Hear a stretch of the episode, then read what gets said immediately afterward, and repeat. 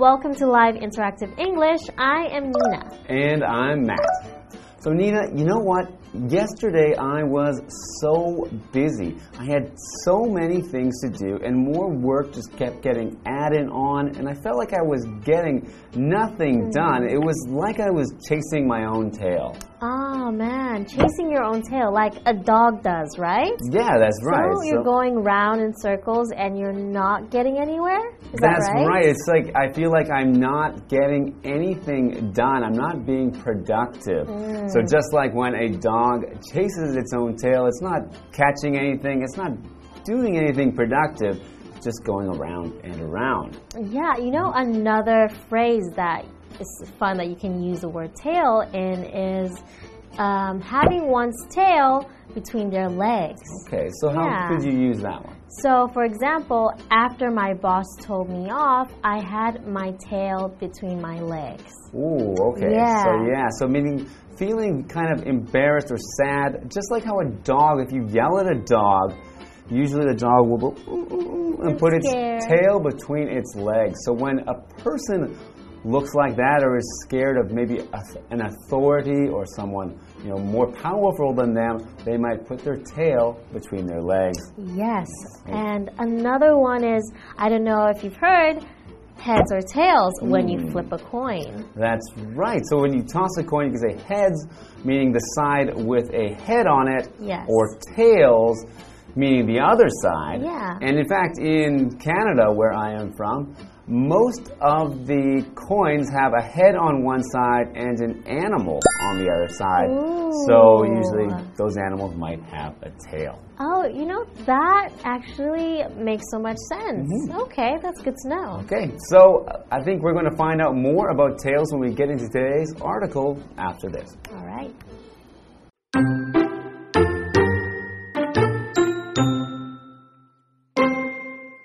Warmth. Some animals actually use their tails to stay warm. Foxes and coyotes are two kinds of animals that do this. On cold nights, these animals wrap their tails around themselves, sort of like how humans use blankets. Mating. Sometimes animals will use their tails to get the attention of possible mates. This kind of behavior can be seen in birds of paradise. These birds are well known for their beautiful, colorful tails, which they use to attract members of the opposite sex.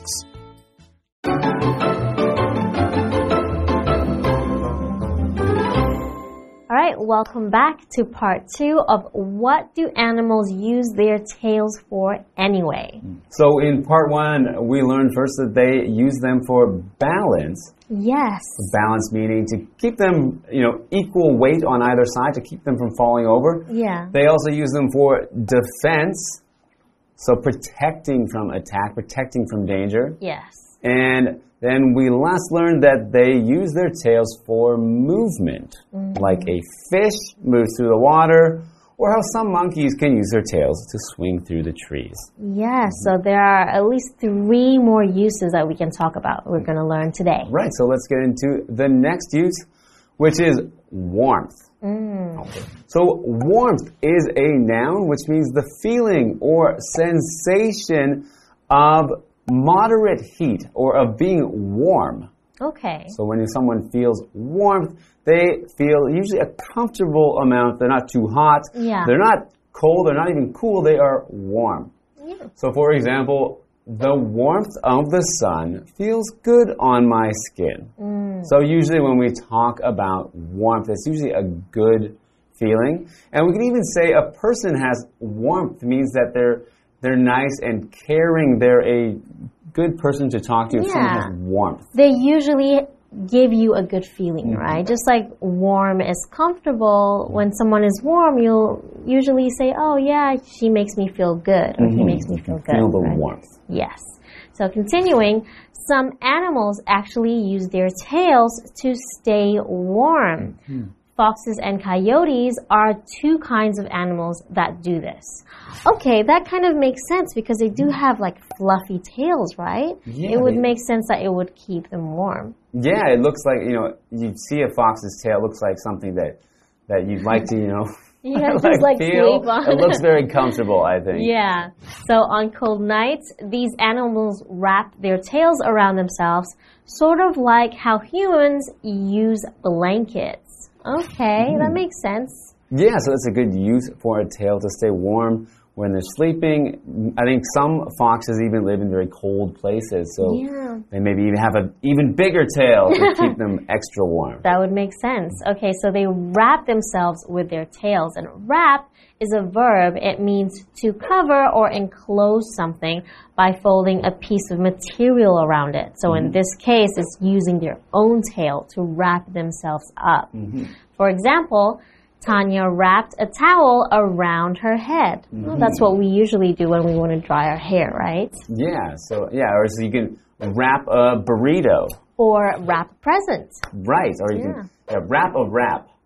So Wrap a wrap. We usually use a wrap as a Oh, noun. yeah. We actually mean a, a food that is made like uh, from flatbread rolled around something Ah, or yeah. wrapped around some other ingredients. So you can wrap a wrap. That's right. Nice. So let's get on to the next use of tails, which is for mating. Now, mating means the act of, you know, making more baby animals. So when a couple of animals get together and make some baby animals. Mm-hmm. So sometimes animals will use their tails to get the attention of possible mates. Oh, I think like a lot of birds have very colorful tails, Mhm, right? Think so so. it's usually on the male animals to attract the female. Yeah, that's right. So hmm. I think I think that's right. Mostly male animals need to look pretty to attract the female hmm. animals. So. This kind of behavior can be seen in birds of paradise. Hmm. Okay, so they have yeah beautiful tails. All right. These birds are well known for their beautiful, colorful tails, which they use to attract members of the opposite sex. Okay, so they use their colorful tails to attract either the female of that animal or the male, right? So, colorful is an adjective and it means having bright colors or a lot of different colors. Mm-hmm. Yeah. For example, butterflies typically have colorful wings. Yeah. Okay, yeah. So I think the most common example of the colorful bird tail that people could think of is the peacock. Yes. Peacock has a very well known for its colorful tail, which it mm-hmm. also uses for mating. Yeah, it does. Okay. Okay. So they want to attract the opposite sex. So in this case, opposite meaning completely different or the completely other thing. Yeah. So in the case of the opposite sex, they mean male attracts a female or female attracting a male. Yes. So for example, the two trains headed in opposite directions, meaning completely different Yeah. directions, meaning one's going straight that way, one's going straight that way, as trains do head on straight tracks so they can go in opposite directions. Yeah. Mm-hmm. All right. So we learned a few more uses for the Mm-hmm. We've tail, learned right? Two more uses for the tail. That means we still have one more use of the tail to learn when we get into the next part after the break. All right. See you then.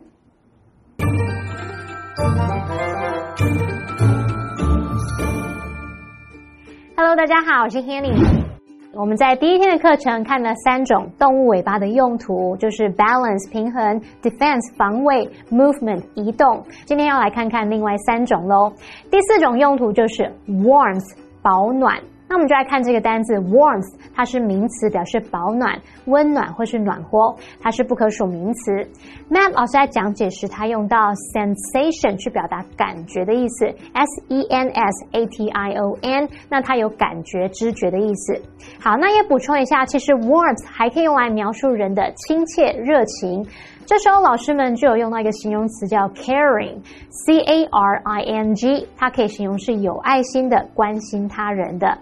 好，那课文写到说，有一些动物会用尾巴来保暖，像是狐狸还有郊狼。那在寒冷的夜里，这些动物就会用尾巴来裹住自己，有一点像人类用毯子的那种方式。那老师们刚刚讲到这个狐狸的尾巴，他们就用 fluffy 来形容，f l u f f y，fluffy 是形容柔软的、蓬松的。再看到单字 wrap，它表示用什么来绕住、围紧，或者是用什么来包裹，是当动词。那其实它也可以当名词，可以指向卷饼啊，或者是包裹物。那如果我们用 gift wrap，就可以指礼品的包装纸。再看到第五种动物尾巴的用途是 mating，表示求偶。有时候啊，动物会用尾巴来吸引潜在配偶的注意。那这种行为可以在天堂鸟身上看到。这些鸟呢，它们以美丽缤纷的这种尾巴闻名，它们用尾巴来吸引异性。Matt 老师提到说，孔雀也是这样。那么 peacock 就是孔雀。那我们看到课文单字，它用到 colorful 来形容色彩鲜艳的、丰富多彩的。Opposite 则是形容另一边的、对面的，或是截然相反的。文中的 the opposite sex 就是异性的意思。好，这边一个重点，我们进入文法时间。好，我们来看这个重点是 be known for 加上名词或动名词，是表达以什么而闻名。这个形容词 known 它是表达知名的、已知的，像是 the durian is known for its strong odor，榴莲以其强烈气味而闻名。那比较一个用法就是 be known as 加名词，则是表达被称为什么，以什么样的身份而闻名。例如 the durian is known as the king of fruits。榴莲被称为水果之王。好，接到课文中。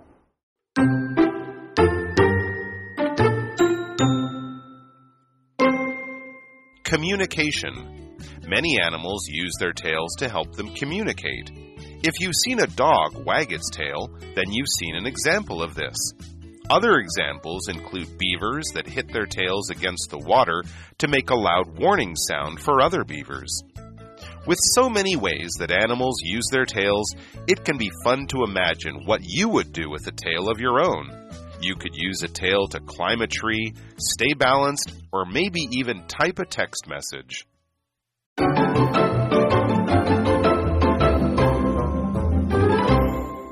Welcome back. So we've just learned that some animals use their tails for warmth, such as foxes or coyotes who will wrap their tails around themselves when they sleep to keep warm. We also learned that some animals can use their tails for mating. So, in particular, birds such as birds of paradise or peacocks, they have colorful tails to help them attract a mate. Yes, and now we're going to learn about another use of the tail, which is communication. Just as before, I mentioned how my cat likes to use his tail to communicate when he's upset or feeling anxious, Hmm. his tail will move in a certain way to let me know maybe I shouldn't pet him. Oh, okay. Yes, so many animals use their tails to help them communicate.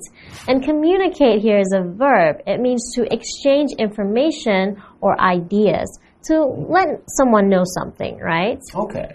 So, for example, our team members usually communicate with each other by email. Okay, so it's how the animals can let you or let people or other animals know how they're feeling or what they're thinking by moving their tails. Yeah. Mm-hmm.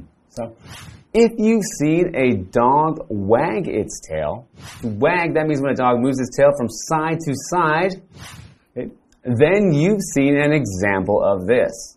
Mm. So, what does that mean when a dog wags its tail? It's usually very happy and excited, right? Yeah, I When think usually when a dog's it's in a usually a good or at least an excited mood, a dog will move its tail, wag Yes. its tail. Okay. Other examples include beavers that hit their tails against the water to make a loud warning sound for other beavers. Oh, so maybe there's a predator and they want other beavers to run away, right? Right, so a loud warning is a clap, clap, clap against the water. So. Hmm. Mm-hmm. Nice. With so many ways that animals use their tails, it can be fun to imagine what you would do with a tail of your own. Yeah, that would be interesting.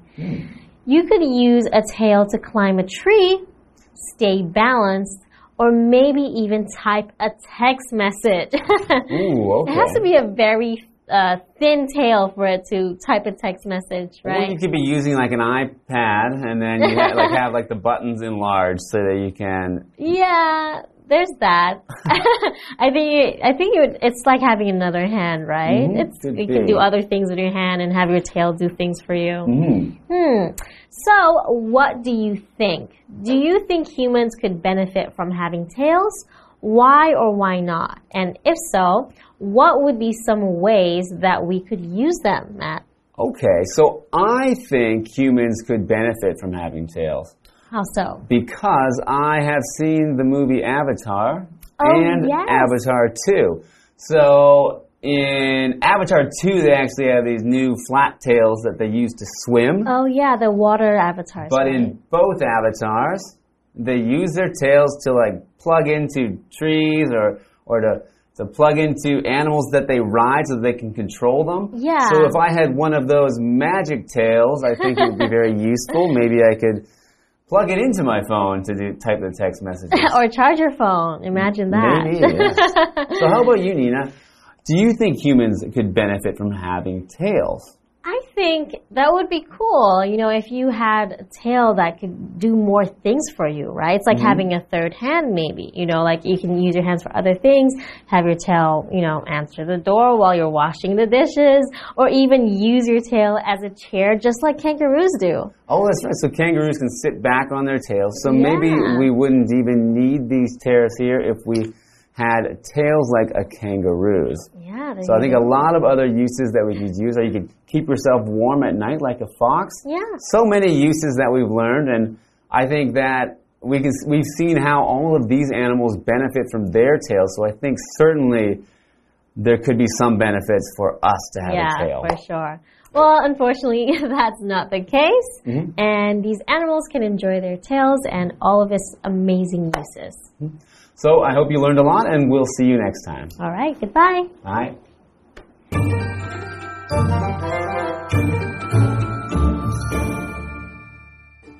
好，最后要介绍的动物尾巴用途是沟通。那我们先学一下动词 communicate，就是沟通交流。它的名词 communication 可以表达联系、沟通、交流。好，那么课文就写到说，许多动物用尾巴来帮助它们沟通。那像狗狗摇尾巴就是一个例子，还有像河狸，它们会用尾巴来打水，目的是要发出响亮的警告声，来让其他河狸知道。妮娜老师推测说，可能是要提醒同伴有掠食者，所以才这么做。那老师说的 predator，p r e d a t o r，predator 可以指掠食性动物或是掠夺者。好，那么课文最后要我们想象一下，如果我们有尾巴的话，会拿来做什么呢？你会拿来传简讯、滑平板吗？想象这个画面可能很有趣哦。那我们最后就来看一个重点，要进入文法时间。好，我们来看这个重点是 it 加 be 动词加形容词，再加不定词 to be，可以表达做什么什么是怎么样的。那么 it 在这边是虚主词，真正的主词是后面的那个不定词 to be。这个不定词片语我们拿来当主词用的时候，常常会用 it 代替，所以我们就来看一下句型改写的过程喽。原本是 to be 加上 be 动词加形容词，那这个形容词就是用来形容这个主词 to be。现在呢，我们把主词 to be 移到句尾，然后用虚主词 it 去代替它的位置，句型就变成 it 加 be 动词加形容词再加 to be。举例来说，to follow traffic rules is important，也可以改写成 it's important to follow traffic rules。遵守交通规则是很重要的。好，那补充一下，不定词 to be 前面还可以加入 for somebody 去表达对某人来说，像 it's hard for some people to get up early，对某些人来说早起是很困难的。好，那么以上是今天的讲解，同学别走开，马上回来哦。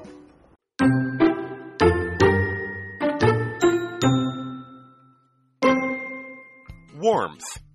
Some animals actually use their tails to stay warm. Foxes and coyotes are two kinds of animals that do this. On cold nights, these animals wrap their tails around themselves, sort of like how humans use blankets. Mating. Sometimes animals will use their tails to get the attention of possible mates. This kind of behavior can be seen in birds of paradise. These birds are well known for their beautiful, colorful tails, which they use to attract members of the opposite sex. Communication. Many animals use their tails to help them communicate. If you've seen a dog wag its tail, then you've seen an example of this. Other examples include beavers that hit their tails against the water to make a loud warning sound for other beavers. With so many ways that animals use their tails, it can be fun to imagine what you would do with a tail of your own. You could use a tail to climb a tree, stay balanced, or maybe even type a text message.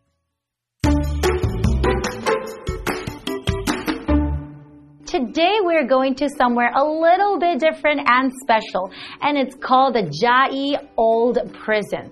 Now, it was built in 1922, and it's the only wooden prison in Taiwan. It has an important historic cultural value in Taiwan as well.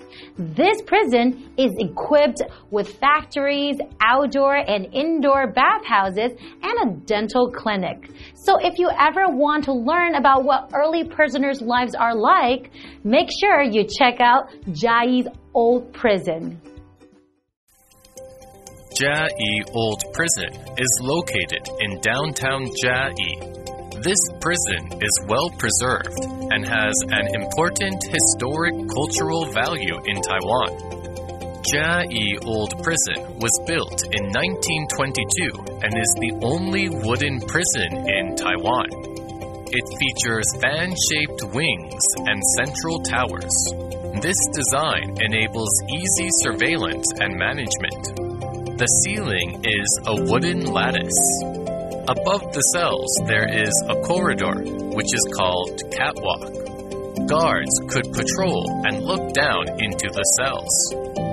The prison is also equipped with factories, indoor and outdoor bathhouses, and a dental clinic.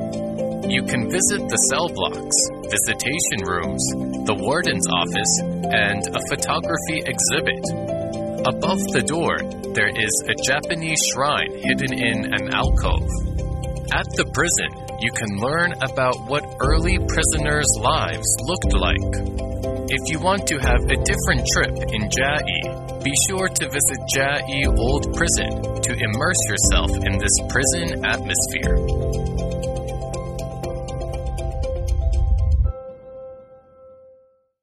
I hope you guys enjoyed learning about Chiayi Old Prison. I certainly did. It's certainly very unique and different. Not like the other places that we visit in Chiayi. So if you ever get tired of just shopping around or looking for good food to eat, make sure you go and visit Chiayi Old Prison. We'll see you there.